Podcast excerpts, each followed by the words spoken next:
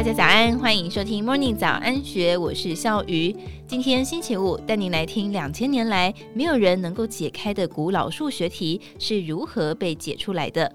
一八二六年，罗巴切夫斯基首度发表非欧几何的论证，他的创建对物理学、天文学的发展影响极其深远，但是他却在死后才获得世人的正确评价。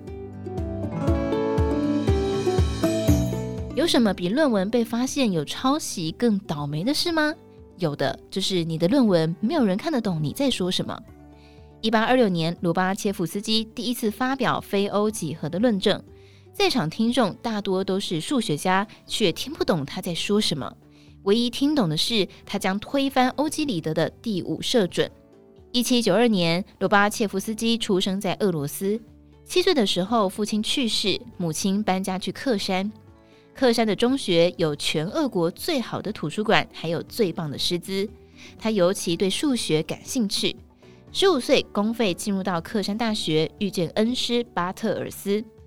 巴特尔斯讲解欧几里得的五大射准，前四个都有证明，唯独第五是没有的。第五射准指出，不平行的两条线一定会相交。没有人质疑这个命题，但是没有人能够证明。罗巴切夫斯基心中埋下疑问的种子。他二十二岁就当上了克山大学讲师，三十岁成为教授，坐上物理数学系的第一把交椅。他用传统的方式想要证明第五射准，但是却次次碰壁。于是他就反过来思考，大胆假设第五射准不可证，但是要如何反证呢？欧几里得的第五射准可以导出同一平面上有一条直线和一个点。任意画直线穿过该点，最多只能够画出一条直线跟原来的直线平行。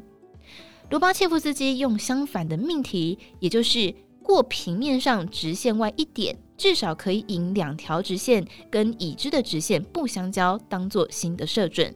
假设第五射准可以由其他的射准推演，那么这个否定第五射准的命题将会跟其他的射准矛盾。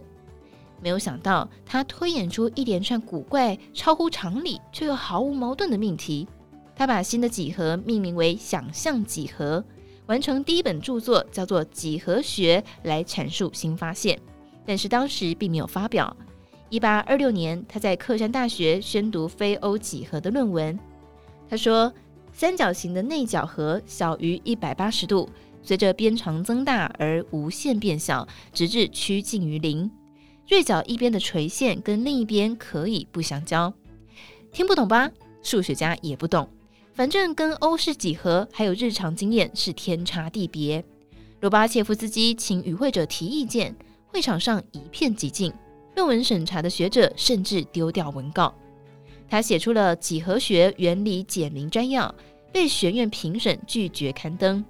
他出版了《想象几何》，发表平行线几何理论。德国的数学王子高斯发现知音，对他是赞誉有加。但是高斯惧怕保守派，没有独排众议的勇气，只有在私人信件跟密友聊非欧几何，称他是俄国最卓越的数学家之一，还为了这件事学俄语，希望可以直接读他的著作。学校借着退休名义，免除罗巴切夫斯基所有的学术研究。当时又逢大儿子不幸因为肺结核离世。他遭逢变故，以致贫病交加，双眼失明。一八五六年，留下了《论几何学》，直到过世，没有人再提起他的研究创建，被当作无稽之谈。为什么没有人知道他在讲什么呢？因为大家只把几何放在平面上想，但如果不是平面，而是曲面呢？十二年后，也就是一八六八年，意大利数学家贝特拉米成功证明非欧几何的可证性。非欧几何是在平面上不成立，但是在曲面上是完全可证的，不再是想象几何，而是真实存在于马鞍形的曲面上。非欧几何被称为双曲几何或是罗氏几何，与欧几里得的几何并没有矛盾。罗巴切夫斯基被后世称为几何学当中的哥白尼，这可不是称颂他有多伟大，而是说他有多么的倒霉。哥白尼说。地球绕太阳转，动摇宗教权威，因此被统治者打压，容易理解。罗巴切夫斯基探究的是纯粹的数学问题，对与错都不影响到任何人的利益，却仍然落得如此下场。冒险走出洞穴，又冒险走回了洞里，跟大家说有光的人，并不是因为他有多么勇敢，而是他不知道人们有多瞎。以上内容出自《金周刊》一千三百四十四期好广财专栏，更多精彩内容也欢迎你参考资讯栏。祝福你有美好的一天，我们明天见，拜拜。